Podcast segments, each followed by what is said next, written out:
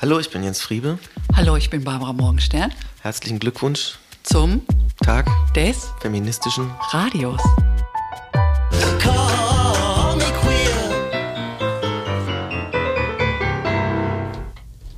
So, wir sind zurück hier. Ähm, also wir waren eigentlich nie weg, aber. Doch, stimmt gar nicht. Ich war auf Klo.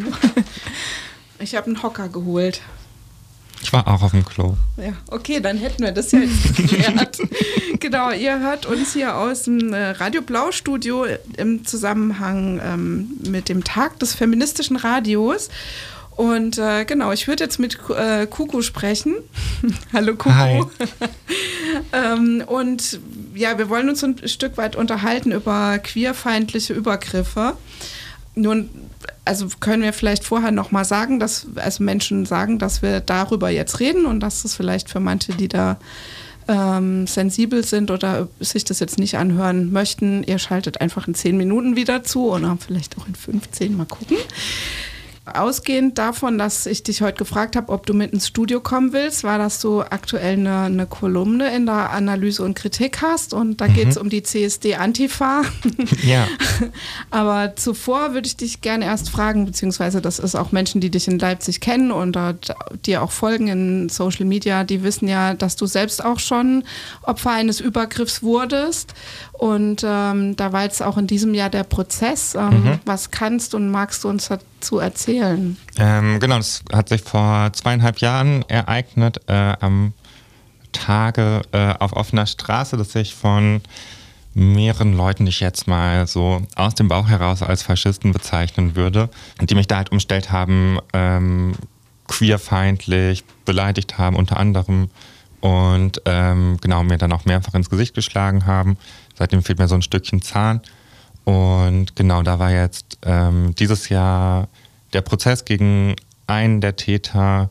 Es wurde aber quasi nur darauf erkannt, dass es quasi eine, also eine normale Körperverletzung ist. Das heißt, es gibt quasi keinen, keinen politischen Hintergrund, der anerkannt wurde, obwohl sein Vater in kompletter Torsteiner-Montur zu seiner Zeugenaussage dann erschien. Und auch nicht als gemeinschaftliche Tat wurde es gewertet, sondern nur als einzelne Tat. Mhm. Und wenn wir jetzt an den, wenn du jetzt an den Tag zurückdenkst, also wie geht es dir damit heute? Also ich denke mal, dass du dann lange auch einfach Schiss hattest, dass sowas wieder passiert oder dass sowas deinen Friends passiert oder so? Mhm. Also es ging ganz gut, ähm, weil, also oder besser als gedacht. Ähm, zum einen, glaube ich, lag es daran, dass ich direkt gegenüber von der Stelle, wo es passiert ist, mal gewohnt habe und dann sehr schnell Leute vor Ort waren, also meine Friends vor Ort waren, Leute, die ich gut oder lange kannte. Ähm, was, glaube ich, das gut aufgefangen hat, ist ja auch so sehr klassisch, dass so bei so Traumatheorie, dass auch vor allem diese Zeit danach, wie damit umgegangen, mhm. auch eine extrem prägende und wichtige ist. Und ich habe gemerkt, ich habe dann vor allem, glaube ich, ähm, in den ersten Wochen so einen Trotz an den Tag gelegt und bin dann, wenn ich rausgegangen bin, quasi so noch queerer, noch sichtbarer, weil ich dachte, okay, ich hatte ein, ein weißes T-Shirt und eine kurze Hose an, wenn das irgendwie schon reicht und pinke Haare, ähm, irgendwie als queer erkennbar zu sein und angegriffen zu werden, dann kann ich auch äh, das Ganze noch krasser machen, mit mhm. viel mehr Make-up rausgehen, Röcke tragen, Kleider tragen. Ähm, und das war, glaube ich, meine erste Reaktion. Was ich dann viel später erst so richtig bewusst gemerkt habe, ist, dass ich total die Stelle gemieden habe, wo das passiert ist. Also wo es eigentlich ähm, kann ich ja auch dazu sagen, auf der Riebeckstraße war. Und also wer sich in Leipzig auskennt, weiß, wenn man irgendwie vom Süden in den Osten will, ist es immer die beste, mhm. die beste Straße, der beste und kürzeste Weg. Und ich habe immer so sehr gute Gründe gefunden, warum ich plötzlich nicht da lang fahren musste. Ähm, und mir war das gar nicht bewusst, bis irgendwie vor ein paar Monaten, dass ich plötzlich dachte hä, aber also es muss doch eigentlich möglich sein, dass ich das wieder mache. Und dann habe ich mir das auch so mehr bewusst vorgenommen, ähm, oder so geguckt, dass gerade wenn ich mit Leuten unterwegs bin, ähm, wir da so lang fahren. Manchmal habe ich das offen thematisiert, manchmal einfach so gemacht. Und mittlerweile geht es auch wieder. Also jetzt kann ich da auch wieder gut dran vorbeifahren, ohne dass ich das Gefühl mhm. habe, ich bin wieder gleich in dieser Situation oder fühle mich so stark daran erinnert oder dahin zurückversetzt. Und du hast jetzt äh, vorhin schon gesagt, es gab einen Prozess. Hast du da lange überlegt wegen einer Anzeige oder hast du gleich gewusst, dass du das hm, machen willst? Also das war quasi gar nicht so richtig meine Entscheidung. Ach so, Ähm, weil die Polizei kam, oder? Genau, die kam Ja, quasi äh, recht zufällig sehr schnell danach vorbei Mhm. äh, und wurde dann auch quasi von, von ZeugInnen des ganzen Vorfalls quasi so dann herangewunken und dann ermitteln die ja automatisch, weil es eine Straftat ist und nicht in diesem ganzen zivilen Bereich liegt. Mhm. Körperverletzung. Ja. Ja. Und wie war die Erfahrung mit der Polizei in dem Zusammenhang? Mit der Polizei sogar erstaunlich gut. Das war eine Polizistin, die quasi da zuerst vor Ort war und das alles aufgenommen hat, ähm, bei der ich dann auch später meine Zeugen, Zeuginnenaussage gemacht habe.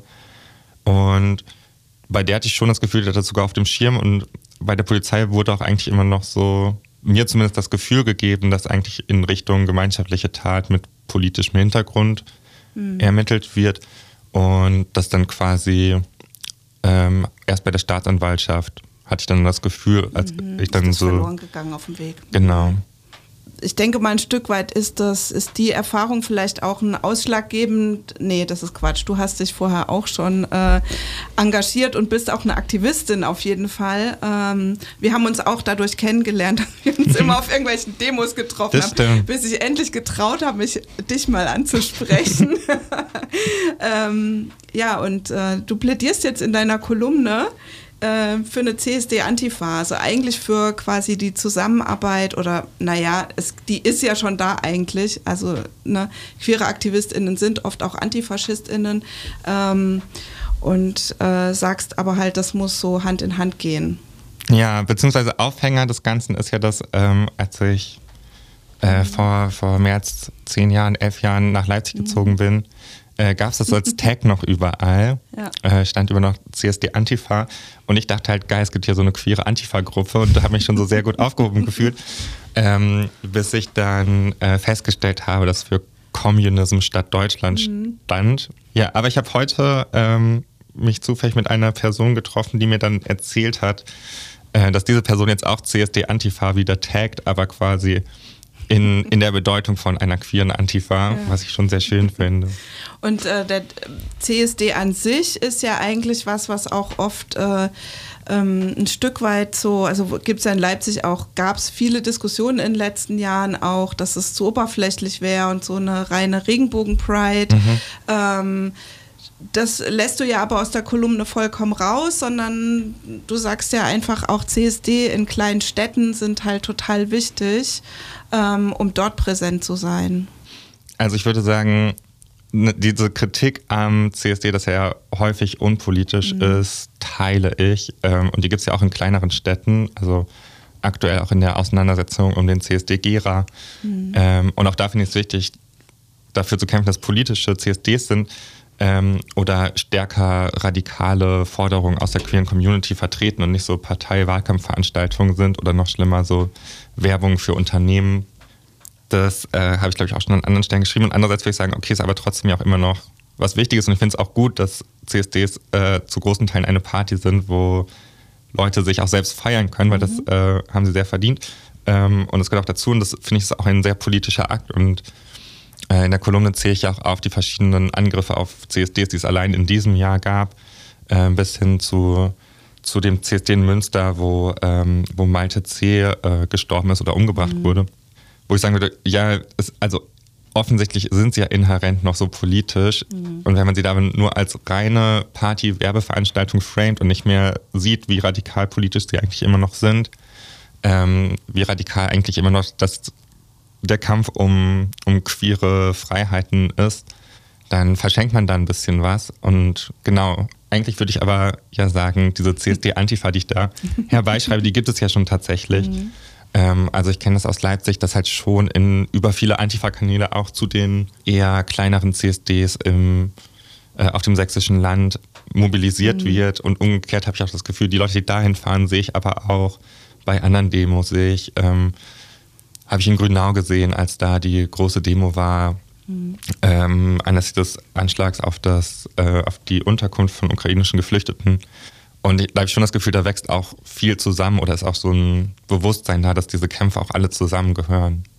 Ja, das äh, ist ja sozusagen aus der queer-feministischen Bubble oder aus einer feministischen Bubble raus. ja auch sozusagen der Wunsch, sozusagen die Kämpfe zusammen zu denken und ja, das, das ist ja ähm, ein Stück weit auch gut und das ist vor allen Dingen, wie du schon sagtest, nötig. Ich war echt erschrocken, äh, wie viele, also wie viele Übergriffe direkt auf CSDs da auch stattgefunden haben und habe dann gedacht, krass, das sind ja auch sozusagen öffentliche Veranstaltungen, wo man weiß, da kommen queere Menschen zusammen und wenn ich da was Schlimmes im Sinn habe, ist das natürlich der richtige Ort, aber wie mhm. viele ähm, Ereignisse, wie jetzt auch das, was dir passiert ist, das kommt ja gar nicht wird ja öffentlich gar nicht äh, verhandelt, dann muss dann wirklich eine Person sterben. Und das ja. ist schon echt übel. Also insofern äh, auch an äh, ja, vielleicht Menschen, die nicht, äh, die sich nicht als queer verorten, aber sich als politisch verorten, ähm, das ist sozusagen auch euer Business mit. mhm. Ja, können wir vielleicht an der Stelle auch mal sagen. So. Auf jeden Fall. Genau, und ähm, ich überlege jetzt gerade, ich habe äh, hab jetzt, ich hatte hier zwar so einen tollen Fragezettel, aber ähm, habe den jetzt noch gar nicht, äh, hab, wir haben glaube ich schon über fast alles gesprochen. Ich würde vorschlagen, wir spielen erstmal deinen Wunschsong noch. Sehr gerne. Und dann können wir ja noch ein bisschen weiter quatschen. Ja, ich dachte, weil ich ja sonst immer ähm, mit Schlager in Radio Blau bin, ähm, muss, äh, muss ein bisschen Punkrock kommen und äh, natürlich auch queerer Punkrock. Äh, von den großartigen X-Ray Specs kommt Identity.